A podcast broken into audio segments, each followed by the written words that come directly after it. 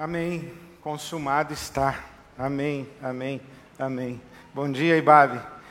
Alegria estar novamente em casa, no domingo, no púlpito, estar de volta à convivência com a comunidade, depois de um tempo de férias, tempo suficiente para saudade, né? Bom, bom ter para onde voltar, bom ter uma casa para voltar, bom ter uma família. Bom estar de volta. Começamos esse ano de 2022 e nas minhas orações, nas minhas súplicas aos céus, na minha busca de direção de Deus, a porta que se me abriu foi esta dos primeiros capítulos da carta de Paulo aos Coríntios. Eu queria convidar você a, a entrar, passar por essa porta comigo para conversarmos e começarmos o que eu espero, uma longa conversa sobre a nossa espiritualidade, o nosso caminho espiritual, a nossa espiritualização. A gente ouve falar assim: ah, o fulano precisa se espiritualizar. Ou ouve, ah, o, o fulano, a fulana é muito espiritualizada. É sobre isso que eu queria meditar com você, conversar com você, ou começar a conversar com você.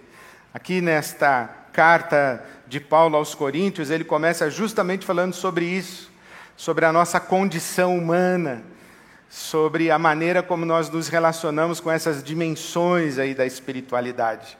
Se você perguntasse para o apóstolo Paulo a respeito do ser humano, ele diria: ah, o ser humano se divide pelo menos em duas categorias aqueles que já acordaram e os que ainda estão dormindo, aqueles que, que já acordaram e os que ainda estão alienados, aqueles que já viram a luz, já receberam luz, e aqueles que ainda estão na escuridão, aqueles que já receberam revelação a respeito das coisas espirituais e aqueles que ainda não enxergaram a dimensão espiritual.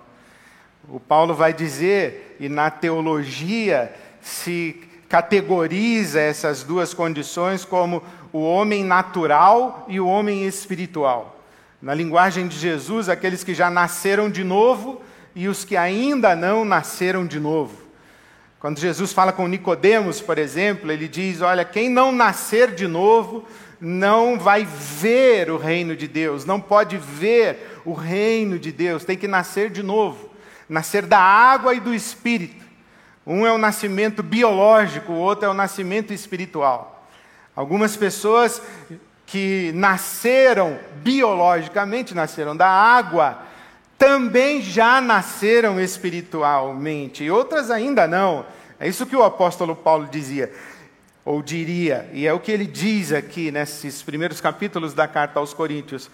Mas também ele, ele diz que a coisa é um pouquinho mais complexa é que aqueles que já receberam a iluminação espiritual, aqueles que já acordaram para a dimensão espiritual, aqueles que já conectaram o seu espírito ao Espírito de Deus, ou que o Espírito de Deus, o Espírito divino, já se conectou com esse espírito humano, estas pessoas podem viver como se ainda não tivessem tido essa experiência.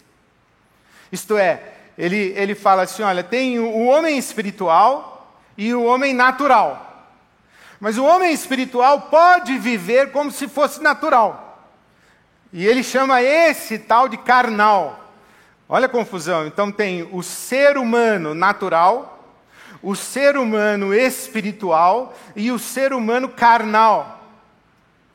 O carnal é aquele que já nasceu de novo, mas é como se não tivesse nascido que já viu a luz, mas que ainda vive na escuridão, ou vive como se estivesse na escuridão. É sobre tudo isso que o apóstolo Paulo fala.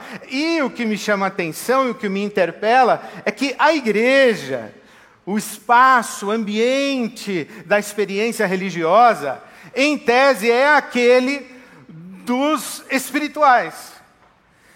Aquele cujo, cujo tom é dado pelos que são espirituais. Os que receberam revelação espiritual, os que estão conectados conscientemente com o Espírito de Deus e vivem de maneira coerente a revelação que receberam. Mas não necessariamente é assim. Por isso é que existe o natural, o espiritual, o carnal. É sobre tudo isso que o apóstolo Paulo fala e é sobre isso que eu quero conversar com você, o impacto disso na sua vida, o impacto disso na nossa vida de comunidade. Eu, eu, começo a ler, portanto, no capítulo 2 da carta aos Coríntios, da primeira carta, capítulo 2, o versículo 11. 2,11 da primeira carta de Paulo aos Coríntios. Quem conhece os pensamentos do homem a não ser o espírito do homem que nele está? Da mesma forma, ninguém conhece os pensamentos de Deus a não ser o espírito de Deus. Nós, porém, não recebemos o espírito do mundo, mas o espírito procedente de Deus, para que entendamos as coisas que Deus nos tem dado gratuitamente. Delas também falamos, não com palavras ensinadas pela sabedoria humana, mas com palavras ensinadas pelo Espírito, interpretando verdades espirituais para os que são espirituais. Quem não tem o Espírito não aceita coisas que vêm do Espírito de Deus pois lhes são loucura, e não é capaz de entendê-las, porque elas são discernidas espiritualmente. Mas quem é espiritual discerne todas as coisas, e ele mesmo por ninguém é discernido, pois quem conheceu a mente do Senhor para que possa instruí-lo? Nós, porém, temos a mente de Cristo. Olha que afirmação forte a seu respeito a meu respeito, a nosso respeito, se Deus quiser, nós temos a mente de Cristo. Quem conhece a mente de Deus a não ser o Espírito de Deus? Mas nós recebemos o Espírito de Deus. Nós recebemos revelação a respeito daquilo que vai na mente de Deus. Nós temos discernimento da dimensão espiritual, porque recebemos o Espírito Santo. É isso que Paulo está falando aqui para nós. Agora veja o capítulo 3. Irmãos, não lhes pude falar como a espirituais, mas como a carnais, como a crianças em Cristo. Dei-lhes leite e não alimento sólido pois vocês não estavam em condições de recebê-lo, e de fato, vocês ainda não estão em condições, porque ainda são carnais. Porque, visto que há inveja e divisão entre vocês, não estão sendo carnais e agindo como mundanos? Olha, aqui ele já dá um passo para trás. Parece tão otimista, tão entusiasmado na primeira parte. Recebemos o Espírito Santo, recebemos revelação a respeito das realidades espirituais, podemos discernir as realidades espirituais porque somos espirituais, porque o Espírito de Deus nos revelou as verdades espirituais, mas logo em seguida ele diz: mas só que não.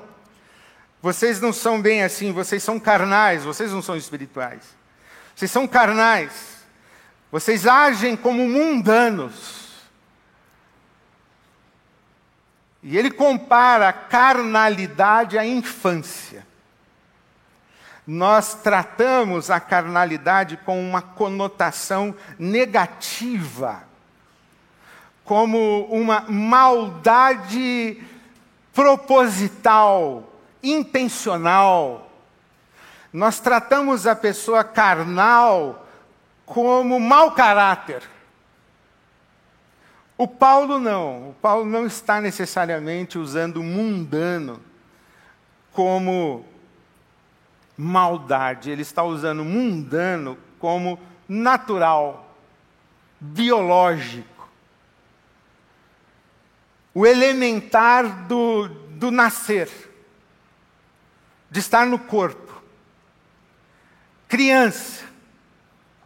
Criança que é autocentrada, autorreferente. Criança cuja única realidade que tem conhecimento é o seu próprio corpo. Ela chora quando tem dorzinha de ouvido, ela chora quando tem fome, Ela grita quando tem um desejo e esse desejo não é satisfeito. Criança é movida pelos apetites e instintos do que ela percebe em si mesma. Suas necessidades, seus desejos, suas vontades. O eu quero ou não quero. Eu sinto ou não sinto. A criança tem como referência apenas a si mesma. A criança desconhece o outro. Desconhece que existe um outro que tem outras necessidades diferentes das dela. Desconhece um outro que tem outros desejos diferentes dos dela. Desconhece que existe um outro que pensa diferente dela. Desconhece um outro. Ela não divide espaço. A criança, ela é naturalmente a referência do eu, do meu. Meu pai, minha mãe, meu brinquedo, meu espaço, minha boneca, meu quarto, meu mamá. Criança é meu, é eu, é meu. Tudo que ela sabe é de si. E quando nós temos 40 anos e somos crianças, temos, temos 40 anos de idade, mas ainda não descobrimos o outro. Ainda não levamos em consideração a legitimidade dos sentimentos do outro, das leituras de mundo do outro das necessidades do outro. Não é da infantilidade do outro, eu estou falando do que é legítimo no outro, que é diferente de mim. Quando eu tenho 40 anos e sou autorreferente, autocentrado, o Paulo diz: você é carnal, você é infantil, o seu mundo ainda é apenas o mundo do eu. Você só considera legítimo, correto, adequado o que você pensa, o que você sente, o seu jeito. Tudo que é diferente de você, ou está errado, ou ainda não está maduro, porque você é o padrão. E você trata as pessoas assim, de cima para baixo. Mas o pior disso é que você trata também de baixo para cima. Porque você só ouve quem concorda com você. Você só acha legal quem pensa do jeito que você pensa. Você só acha bonito aquilo que confere com o seu senso de estética. Por isso é que você diz: eu sou de Paulo, eu sou de Apolo, eu sou de Pedro. Você não consegue perceber que Pedro pode estar certo, mesmo pensando diferente de Paulo, e Paulo pode estar certo, mesmo pensando diferente de Apolo. E que o certo mesmo é a síntese de Paulo, Pedro e Apolo. E é isso que o Paulo está dizendo a respeito da carnalidade da igreja de Corinto. Veja o capítulo 3, quando ele diz, no versículo 3: porque vocês ainda são carnais, porque visto que há inveja e divisão entre vocês, não estão sendo carnais, vocês estão divididos. Vocês não aprenderam a viver em unidade. Vocês não aprenderam a fazer acordos. Vocês não aprenderam a viver na comunhão, na diversidade, na pluralidade. Vocês estão divididos, fragmentados, cindidos. E sabe como eu sei disso? Porque o pessoal da casa de Cloé me contou. Capítulo 1, versículo 11. Meus irmãos, fui informado por alguns da casa de Cloé. Ele não diz assim, ó, me disseram, ouvi dizer, acompanhei aí no Facebook. Não, ele dá um nome. A família de Cloé. Imagina, naquele tempo a comunidade se reunia assim e chegava aqui na frente um sujeito e dizia assim: chegou carta do apóstolo Paulo. Aí ele ia ler a carta, aí ele começa. Pessoal da família de Chloe falou que vocês estão brigando aí.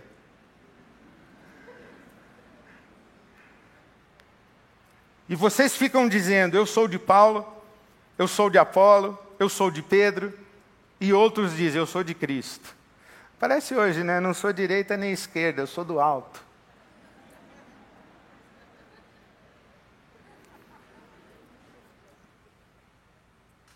Eu sou de Lula, eu sou de Bolsonaro, eu sou terceira via.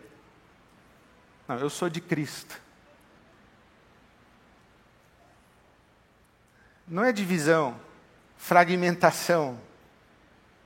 É unidade, é pluralidade, é diversidade, é busca do bem comum. Se vocês não aprendem a viver na diversidade na pluralidade, vocês são crianças. Gente adulta não partidariza, gente adulta busca o bem comum.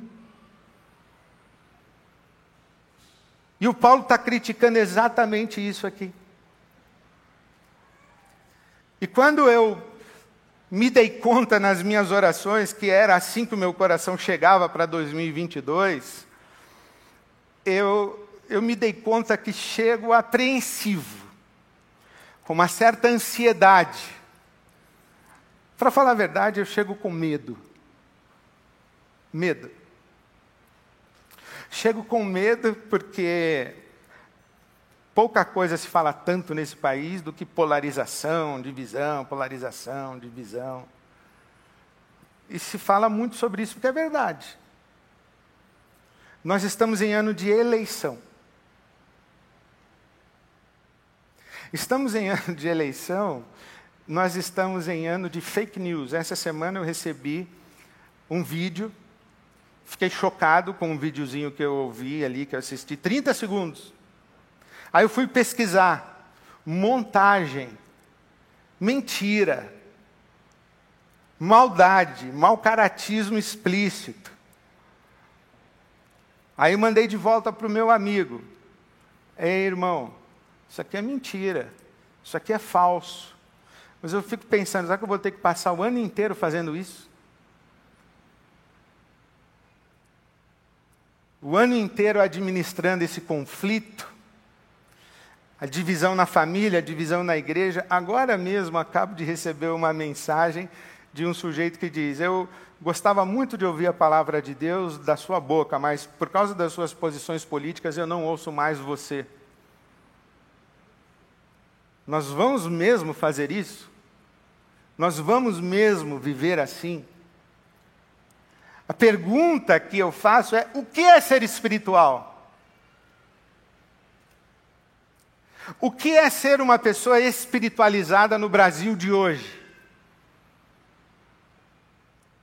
No Brasil de uma violência inaceitável. Esse fenômeno do Rio de Janeiro agora com este jovem que foi assassinado brutalmente. O que é ser espiritual ao lidar com isso aí? O que é ser espiritual num Brasil em que um, um sujeito chega em casa, olha para uma pessoa, acha que é um bandido e dá três tiros? O que é ser espiritual num país assim? O que é ser espiritual num país onde nas esquinas as pessoas nos interpelam com cartazes dizendo: Estou com fome, tenho quatro filhos, me ajude. O que é ser espiritual?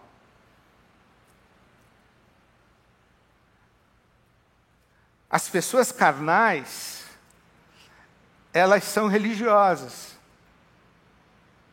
Porque as que não são religiosas não leem a carta aos Coríntios. O Paulo está falando, irmãos, eu não pude falar com vocês como a espirituais, mas como a carnais. O Paulo está falando com os irmãos.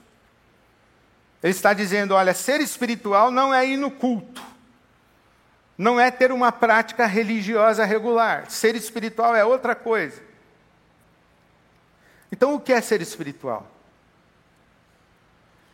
Eu parto do princípio que a vivência religiosa a prática religiosa, a frequência à igreja, vir ao culto, ter uma rede de amigos dentro de uma comunidade religiosa, participar de atividades religiosas, ter um pequeno grupo, ir a uma reunião de oração, participar de um ensaio de uma banda, atuar voluntariamente no ministério com crianças, com adolescentes, com jovens, com pessoas de rua. Essa, essa prática espiritual, ou essa prática religiosa, ela deveria ser desenvolvida na perspectiva da formação espiritual. Mas é possível fazer tudo isso e continuar carnal. Porque a pessoa parece espiritual, mas na hora do divórcio, parece espiritual, mas na hora de negociação trabalhista, parece espiritual, mas na hora de fechar o negócio do novo apartamento, parece espiritual. O Paulo diz: vamos ver Vamos ver se não é uma pessoa autorreferente, autocentrada e que pensa apenas em si mesma. Se não é um carnal. Na hora do debate, na hora do exercício do voto, vamos ver se é espiritual. A pergunta que eu me faço é: o que é ser espiritual no Brasil de hoje? Como desenvolvemos a nossa espiritualidade? Como amadurecemos espiritualmente? Como lidamos com as crises, com a falta de dinheiro, com um tempo prolongado de desemprego? Como lidamos com as injustiças cometidas contra nós? Porque há uma grande diferença entre pessoas bem educadas e pessoas espirituais. Pessoas bem educadas se comportam de maneira educada enquanto não precisam fazer sacrifícios. Pessoas bem educadas dizem: Eu sou crente, mas não sou trouxa. Pessoas bem educadas dizem: Eu sou crente, mas eu não levo desaforo para casa. Pessoas bem educadas não viram a outra face. Pessoas bem educadas não perdoam 70 vezes 7. Pessoas bem educadas convivem de maneira que lhes seja conveniente e proveitosa. Pessoas espirituais são diferentes. E é isso que o Paulo está denunciando aqui. Ele está dizendo: Eu gostaria de falar com vocês como quem fala a espirituais, mas eu não posso. Vocês são infantis. E a Bíblia vai falar página após página, dando-nos referências, exemplos, contando histórias de pessoas naturais, de pessoas espirituais, de pessoas carnais de pessoas que experimentam profundas transformações e deixam de ser naturais e se tornam espirituais. E há muitas referências, e eu peço a Deus que consiga e tenha discernimento para, durante esse ano, nós falarmos sobre formação espiritual, transformação espiritual, a formação do caráter de Jesus Cristo em cada um de nós e na nossa vida de comunidade. Mas aqui, hoje de manhã, duas coisas muito importantes que o apóstolo Paulo nos revela a respeito de ser espiritual. A primeira coisa que ele fala é que ser espiritual é ter uma experiência direta, pessoal, consciente, responsável com Jesus Cristo. Essa é a primeira coisa. É ter autonomia diante de Deus, é assumir-se, assumir a responsabilidade sobre si, sobre, sobre sua peregrinação espiritual, sobre sua consciência espiritual diante de Deus tendo Jesus Cristo como a referência revelada pelo Espírito Santo. Essa é a primeira coisa que ele fala. Veja aí no capítulo 1, quando ele critica, no versículo 12, os que afirmam eu sou de Paulo, eu sou de Apolo, eu sou de Pedro, eu sou de Cristo. Versículo 13 ele diz assim: Acaso Cristo está dividido? Foi Paulo crucificado em favor de vocês? Foram vocês batizados em nome de Paulo? Você foi batizado em nome de Paulo? Você foi batizado em nome da IBAB? Você foi batizado em nome da Assembleia de Deus? Você foi batizado em nome do Lula? Foi batizado em nome do Bolsonaro? Você foi batizado em nome do quem? Foi batizado em nome do Pai, do Filho e do Espírito Santo. O seu vínculo é com Jesus Cristo. A autoridade na sua vida é Jesus Cristo. A autoridade na sua vida não é uma consciência terceira. Não é uma outra consciência, é a sua. Na sua relação direta com Jesus Cristo. Capítulo 2, o apóstolo Paulo vai dizer o seguinte: Quando eu estive aí entre vocês, eu não fui com um discurso eloquente, capítulo 2, versículo 1. Não fui com sabedoria para falar do mistério de Deus. Eu decidi nada saber entre vocês a não ser Jesus Cristo e este crucificado. Jesus Cristo. Aqui no capítulo 3, versículo 11. Ninguém pode colocar outro alicerce além do que já está posto, que é Jesus Cristo. Ele faz aqui uma metáfora muito interessante, dizendo que ele plantou, Apolo regou e Deus deu crescimento. Ele, como sábio construtor, estabeleceu o alicerce, Pedro também ajudou a construir, Apolo ajudou a construir, mas o alicerce, o fundamento é Jesus Cristo. Pessoas espirituais têm uma relação direta com Jesus Cristo. Elas não terceirizam a sua peregrinação espiritual e a sua consciência. O que você pensa? Eu penso o que o Paulo pensa. Eu penso o que o Apolo pensa. Eu penso o que o Pedro pensa. Não, então você não pensa. É o Pedro que pensa, é o Apolo que pensa, é o Paulo que pensa.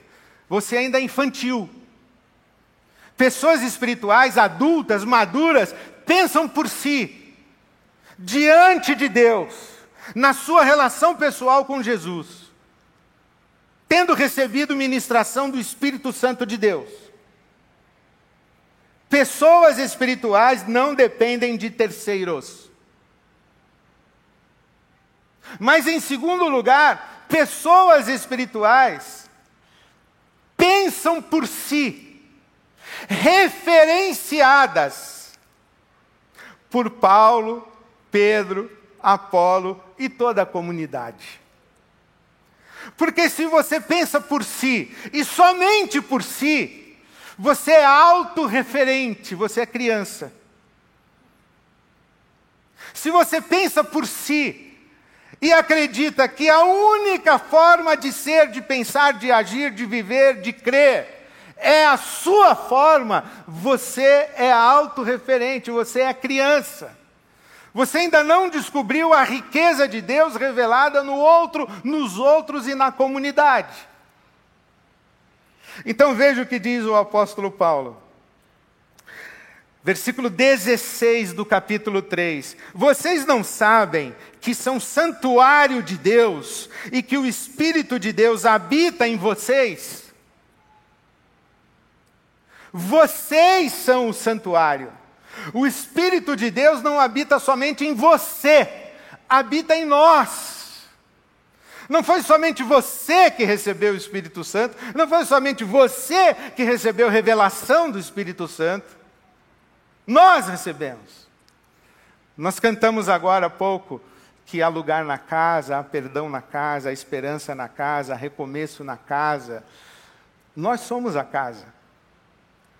E veja o que o Paulo diz aí, ao completar esse raciocínio e essa revelação de que nós somos o santuário de Deus. Versículo 17: Se alguém destruir o santuário de Deus, Deus o destruirá, pois o santuário de Deus, que são vocês, é sagrado.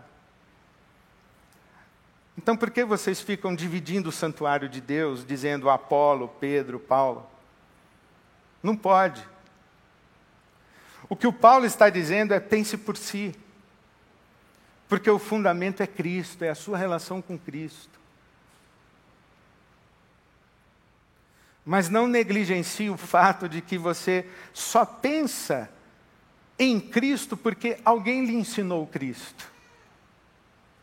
Alguém compartilhou Cristo com você. O que o Paulo está dizendo é: eu falei de Cristo para vocês, mas graças a Deus não foi somente eu quem falou de Cristo para vocês. Paulo falou, mas Apolo também falou, Pedro também falou, e nós falamos entre nós. Então, este é o, o, paradoxo e a complexidade da nossa espiritualidade, da nossa formação espiritual e da nossa maturidade espiritual.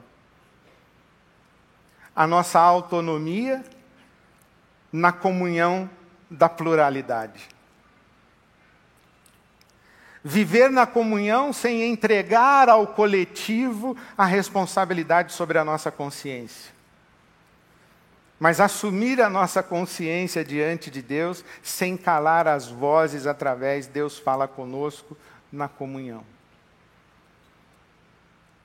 A pergunta que eu ofereço para você no começo desse ano é: o que é ser espiritual, ser uma pessoa espiritualizada? Você é uma pessoa espiritual ou você é uma pessoa religiosamente assimilada? Você é uma pessoa espiritual ou você só é uma pessoa de bem?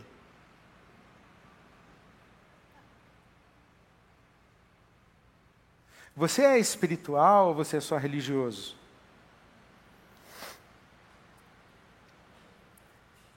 E mais, o que nós podemos falar da nossa comunidade? A nossa comunidade é uma comunidade espiritual. A nossa comunidade é uma comunidade que sabe viver a fraternidade da pluralidade. A nossa comunidade ela é tão espiritual que é capaz de conviver bem com os carnais. Porque há pessoas que chegaram para a fé tem um mês, tem dois meses. Elas não sabem nem achar Malaquias na Bíblia.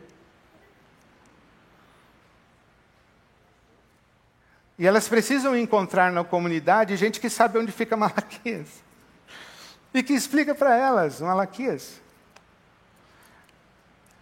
Pessoas que são espirituais, adultas espiritualmente, formadas espiritualmente, pessoas cujo caráter de Cristo está formado nelas. E elas vão cuidar das que acabaram de chegar. Elas não são más, elas só são infantis ainda. Uma comunidade espiritual sabe conviver com isso. Nós somos uma comunidade espiritual. Nós somos uma referência de comunidade espiritualizada para a cidade de São Paulo, essa é a minha oração. E esse ano a gente vai precisar muito disso. Fazer o que o Paulo fez, falar aberta, claramente, e dizer: irmão, desculpa, essa sua conduta é carnal. Desculpa, sua postura é carnal. Desculpa, essa avaliação que você está fazendo é carnal. Você está espalhando mentira. Isso que você está defendendo não confere com a pauta de valores do reino de Deus e do Evangelho. Isso é carnalidade.